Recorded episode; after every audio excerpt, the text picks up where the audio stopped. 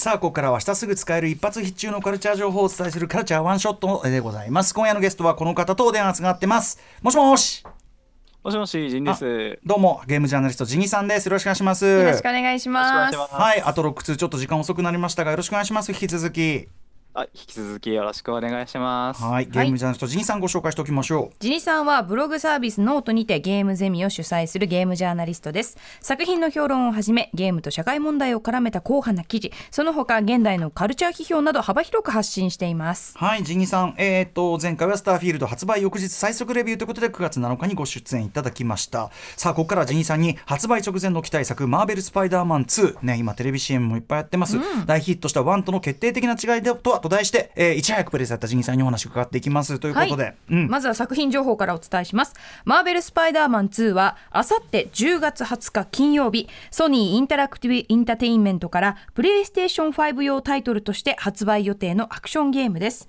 シリーズ累計2200万本を売り上げたタイトルの続編ということで、期待も高まる中、ピーター・パーカーとマイルズ・モラレスという2人のスパイダーマンを操作できることや、シリーズではおなじみのヴィラン、ベノムやクレイブン・ザ・ハンターの登場が決定しているほか、ブラックスパイダーマンの存在もアナウンスされています。はいね、ジニさんね、ちょっとここのとこビッグタイトルがどかどかどかどか出て、本当に困ってるんです。いや、なん困りますね、本当に。ねわ私私は別に遊んでるだけですけど、ジンさんとかちゃんとね、レビューしなきゃいけないから、本当、きっちりやんなきゃいけないから大変ですよね。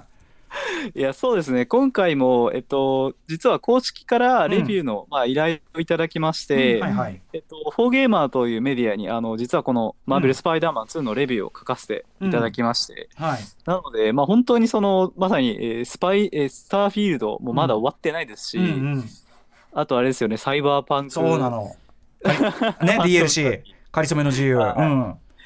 いや、もう歌丸さんも絶賛ハマられてるっていうふうにお伝えしてますけれども。ジンさん、超最高よ、かりそめの自由も。うんいや、最高ですね。僕もちょろっとやってるんですけど、うんいや、あの、なんだろう、結構、あの、おっしゃってる人多いんですけど、あの、うんちょうど、その、事前にあの、ネットフリックスで、うんうん。サイバーパンクエッジランナーズっていうアニメが、うんはい、公開されたじゃないですか。あれを、が本当に良かったので、うんうん。なんかあの後にまた、こう、サイバーパンクの世界に戻ってきた時に、うんうん。あ、これすごくいいなっていう、また感動ありますよね。ね、ちゃんとあの、あ、あの、あの、あここだみたいな感じがするもんね、やっぱね。そうですね、うん結構意識されてたっていうことなので、アニメ版の方も。うんうんはいまあ、でも今日はですねそのマーベル・スパイダーマン2なんですけども、えーということでぜひちょっとあの最速にねあのだってまだ我々プレイしてないわけだから、えーレビューにもなると思います。のでぜひあの教えていただきたいんですがいかがだったでしょうか？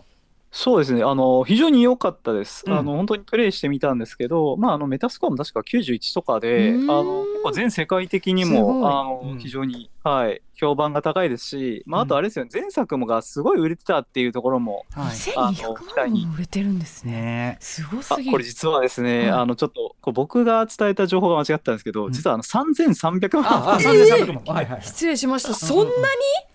うんうん。はい、なので、まあ、本当すごい3000万本超えてくるってなると、うん。もう本当に任天堂でいうゼルダとか、そうだあつ森とか、そのとかレベルなんで、そうだね。世界世界的ヒット。うん。はい。はい、スピンオフ含めてにはなるんですけど、うん。っていう、まあうん、とにかくまあこれだけヒットしたっていうのもあるので、まずその前作、ヒットうんなぜヒットしたかっていうところからちょっと説明したいなとはい。思うんですけれども、うん。まあ、あのまず前作ですね、これだけなぜヒットしたのかっていうところなんですが、これ、まあ、結果的に見ると大ヒットなんですけど、うん。実はですね、これをまあ、えっと、まあ、パブリッシングをしているそのソニーからすると、うん。これ実は絶対に当てたい作品だったなっていう背景が一つありまして、うんうんでまあ、これはですね、あのもう歌丸さんとかトロクリスナーの方にはちょっと耳あの耳たこというか、うん。あの社会に念仏なんですけど、スパイダーマンっていうその、まず原作自体が非常にその権利が複雑なんですよね。うん。はい。まあ、あのもちろんこれ、マーベルコミックスで連載されていたっていうところからそもそも始まってるんですが、あの一時期、マーベルが経営不振に陥ったときに、うん。このスパイダーマンの映像化権っていうところをですね、うん。あのまあ、売ってしまったと。はい。それを買い取ったのがコロンビアピクチャーズであり、まあ、うん。その親会社がソニーだっていうことはですね、結構あのご存知の方多いと思います。ねずっとなの MCU と合流しない時期もありましたからね。うんそうですね、まさしく。はい。なので、今でもその、スパイダーマンだけど MCU ではないみたいな、あの、スパイダーバースみたいな作品もあったりするわけですが、はいえーまさにですね、そういう意味では、これ逆にソニーの立場からすると、スパイダーマンっていうのは、まあ、自分たちが持ってるすごく大きな切り札だと。うんうんまあ、これはまさにあの、サムライミ版スパイダーマンの大ヒットで、まあ、コロンビア・ピクチャーズが一気にこう盛り上がったっていうのもあったと思うのでやっぱりこれをゲームでも当てていきたいっていうのがやっぱそもそもソニーの思惑としてあったんじゃないかうなん。というのが一つある。うん。でさらにですねこのまあ権利っていうものを使いたいんだが実はそのスパイダーマンの権利を使ったゲームっていうのは過去に何本か出ているんですけれどもうん。あんまり成功しなかったっていうのが実情なんですね。うんううんんまあやっぱりこのヒーローゲームっていうのはこれ本当にもう1970年代80年ぐらいからあるんですけど、うんなんかどれもですねやっぱその原作がある以上モチベーションがあんま上がらないのか、まあ、やっぱ原作を尊重しなきゃいけないっていうのもあったりして、なかなかゲームとしてはうまくいきにくかったっていうのがあると。なので、まあ、すごい絶好のチャンスなんだけど一方でリスクも高いっていうのがヒーローゲームなんですが、うんその中でこのソニーが、えー、とこのゲームを作らせた依頼した、えー会社というのが、うん。インソムニアックゲームズというスタジオになると。でまあ、これはあのソニーファンの人は結構知ってる方も多いスタジオだと思うんですけど、ラチェットクランクとか、うんスパイロ・ザ・ドラゴンといった、うん。えーゲームを長年こうプレイステーションのために作ってきたスタジオで、20年ぐらいですかね、うん。のまあ縁があるということなので、非常に実力もあるし、うん。信頼できるスタジオということで、うん。まあ、まさにその自分たちにとって切り札でもあるスパイダーマンっていう権利をその自分たちにとっても本当法有とも言ってもいいようなインソムニアックに託すということで、うん。あのまあ、スパソニーからするとこれはもう絶対に当てたいというところがまず一つあったとうん。いうのが挙げられます。うん。で、まあ、実際こうゲームプレイされてみて歌丸さんはもうこちらこちらプレイされてはい。ます。、あの最初のもやってるしその次のねプレイ PS5 で出たマイクあのマイルス・モラレスもやってますけども特にマイルス・モラレスがすごい PS5 のなんていうか機能をめちゃくちゃ活かしてるっていうか、あの、うん。うんデュアルセンスとのそのシンクロぶりとかはもう最高で僕 PS5 オリジナルで出たものだと一番やっぱり完成度高いかなって思ってるぐらいですね。とにかくスパイダーマンになった感覚その、うんウェブでこうスイングする感じとかこう敵をガッと引きつけてバンってやる感じとかそういう重力を感じさせる感じがすごいよくできててあとひっきりなしに喋り続けるあの感じ。あのロローカライズがめっちゃよくできてるとか、うん。はいはいはい。そういうのをあ感じましたけど。はい。いや本当におっしゃる通りで、うん。まあこれ前作からまず何がすごかったかっていうとやっぱりそのあれですよね本当にそのおっしゃるようにスパイダーマンを操作するっていう感覚うん。こうあなたはスパイダーマンなんですよっていうことをですねこう実感させるところにすごく作り込みがあってそうね。それが例えばオープンワールドでこう、うウェブスイングをしてこう張っていく。まさに映画であうん。のやってたあの動きっていうのを実際の操作でできる、ね感覚。そのうちちょっとこうスケート的にトリック決めたりとかできるようになってくると本当気持ちいいんですよね。うん。あれすごいいいですよね。ねあのこうウェブスイングで上がっていってなんかあの スケートボードみたいにこそうそう。はト一番リックを決めて一番高いところに行ったところでくるってこうなんかしたりとかうん。うんうん気持ちいいって。はいはいはいでポイント稼ぐみたいなね。うん。そうなんですよね。で、しかもおっしゃるように、その PS5 でこうできたときに、今度、デュアルセンスのあの機能をフルに活かしていて、うん。あのそのあれですよね、トリガーで、こうトリガーにこう、うん。あのウェーブスイング中にうん。トリガーにぐっと重みがかかるので、うん。本当にこう自分の手であうん。のビルに糸を飛ばしているような感覚が得られるみたいな。うん。本当そうです。はい。そうなんかもね、まさにそのスパイダーマンをなりきるっていうところでですね、ゲームデザイン自体は非常によくできてるんですけれども、はい。個人的にね、あのすごく面白いなって思うのが、特にあの1の方のストーリーでして、うん。ここにちょっと工夫があるなと。ストーリー感じています。はいはい。はい、これですね、あの大体スパイダーマンのゲーム、あのスパイダーマンの映像作品、うまあ、映画とか、まあ、あるいは原作もそうなんですけど、基本的にですね、まあ、あのゲーム版の主人公はピーター・パーカーということで、まあうん。おなじみスパイダーマンの中の人が、うん。あのやってるんですけれども、このピーター・パーカーの年齢が23歳に設定されているうんんですね、社会人なんですね。うんうん。で、これあの、それこそスパイダーマンの映像作品なんかでは、結構スパイダーマンは大体そのティーネイジャー、ピーターはいはい。はティーネイジャーとして描かれていて、うんうん。大体その高校に通いながらはい。ヒーローをやっていて、で、まあ、あの、その高校をやりながらヒーローやるの大変だよっていう苦悩だったりとか、うん。でさらにはちょっと踏み込んでいくと、大いなる力には大いなる責任が伴うっていううん。いつものテーマが出てきて、学んでヒーローいくとかね。を続けていくことの、うん。そうなんですね、成長とか学びとか葛藤とか苦悩とかっていうところが、うん。結構そのリアルなドラマとして描かれるっていうところが特徴だったと思うんですけれども、うんうんこのゲーム版に関しては23歳で、でうん。あの実はゲーム開始前にすでに8年ヒーローをやってるとうんうん。いうことでして、なのでですねあの非常に精神的には達観していて、うん。結構もう成長済みなんですよね、うん。どっちかというと。んなので、まあ、もちろんストーリー自体はですね、あのいつものあのヴィランたちが出てきたりとか、であと、そのスパイダーマンとしてあの隣人を助けていくっていうところに、その結構魅力を感じるとか、あとあの、ちょっとコミカルな表現があって、うん。例えばあのファストトラベル中に地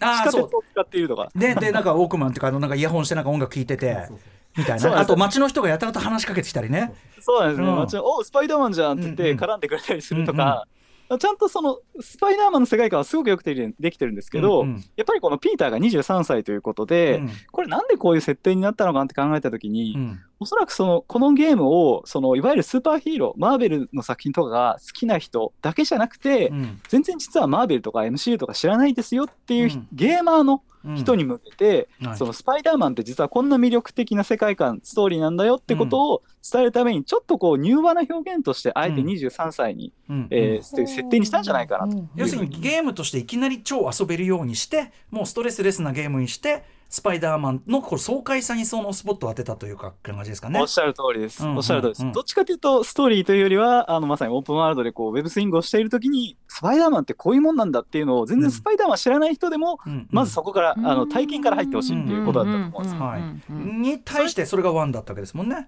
そうですね。うんで、まさに今回その2なんですけれども、この2のすごいところは何かっていうと、まずですね、主人公に、あの、マイルズ・モラレス君が追加されて、ピーター・パーカーとダブル主人公になったと。うん。いうことで、まあ、宇多丸さんプレイされてたっていうことなんですけど、はい。マイルズ・モラレスという、まあ、スピンオフが2020年出ていて、えこの主人公のそのマイルズ君はあの高校生でティーネイジャーなんですね、うん。ちゃんとね。なので、やっぱりそのちょっとそのストーリーとしてもですね、結構その1と比べると、マイルズ・モラレスは結構あのえうん。ヴィランの存在が実はっていうところがあったりとか、あの結構ショッキングな展開もあったりしていて、うん。ちょっとビターな色があったと思うんですそうけど、ですね。うん。そのマイルズ君が入ってくるということでですね、うん。23歳のピーターとティーネイジャーのマイルズということで、うん。今までのスパイダーマンとはまたちょっと違う、うん。あのストーリーの変化が一つあると。ティーンエイジャーの葛藤成長っていうのは今回はだから改めて入ってきてると。改めて入ってくると、うんうんうん。はい、そういう感じですね。うん。でもう一つがやっぱりそのヴィランという点で、先ほどまあうないさんにご説明いただいた通りなんですけど、今作はもうすでに公開されているだけでもあのベノムとクレイブンという2人のベ、あのスーパーヴィランが出てくるということで、特にこのベノムという存在に関してはですね、まあ、もちろんちょっと触れられないんですけれども、うんうん。スパイダーマンが好きな人はあっってなるような、うんうん。あのもう本当に多分スパイダーマン一番人気のあるヴィランだと思うので、うんうん。まあ、なんでこれ、そのベノムが人気かというと、やっぱりベノムという存在はですね、スパイダーマンの、まあ、さっき言ったちょっとこう、原作でとか、あの映画で描かれてきた、ちょっとこう、ヒーローのもう一つの側面みたいなところに、スポットを当てる役割が非常に強かったと思うんですね。うんヒーローとは何ぞやとか、うん。あと大いな力には大いな責任を伴うというところを、あのフォーカスする存在だと思うので、うん。一体そのベノムがね、どういう活躍をするのかっていうところで、結構1とは全然違ったストーリーになってくると。うん。なのでですね、やっぱり2は、あの、というか1は、あの、どっちかというとストーリーはあっさりめで、ゲームプレイはスパイダーマンに特化させるって感じだったんですけど、うん。2はそこに物語もしっかり、あの、独自のスパイダーマンという解釈が入っていてですね、うんうん。そことゲームプレイの融合が非常によくできているっていうところに、ぜひ注目いただけたらなと思います。ある意味だから前作がもう世界的にヒットしているからこそ今回はちょっともうちょっと入り込む作りになってるっていうかねそんな感じなんですかね。そうですね、うん。まさに続編ならでは、続編だし、うん。続編なのかな。2、2、2ならではの2ね。ってことですよ2ねはい。ジギさん、まああのね、まだ発売前なんで言えないこともたくさんあると思いますが、そんな中で、あのまずはちょっとありがとうございました、ジギさんね。ぜひあのお知らせごとご自身のお願いします。はい、えっ、と、先ほど紹介したんですけど、フォーゲーマーにて、マーベルズ・スパイダーマン2の、えーレビューを書かせていただきました。うん。でそれとあと、ノートで、ちょうど先ほど更新したんですけど、あの、 Backpack Battles というゲームのデモ版が今、あのすごいあの流行っていまして、うんこちらのレビューを書かせていただいたので、読んでいただければと思います。あちょっとやってみよう。はい、えー、ゲームジャーナリストジニさんでした。ジニさんありがとうございます。ありがとうございますこちらの2も引き続きよろしくお願いします。ぜひ。そうですか。After Six Junction.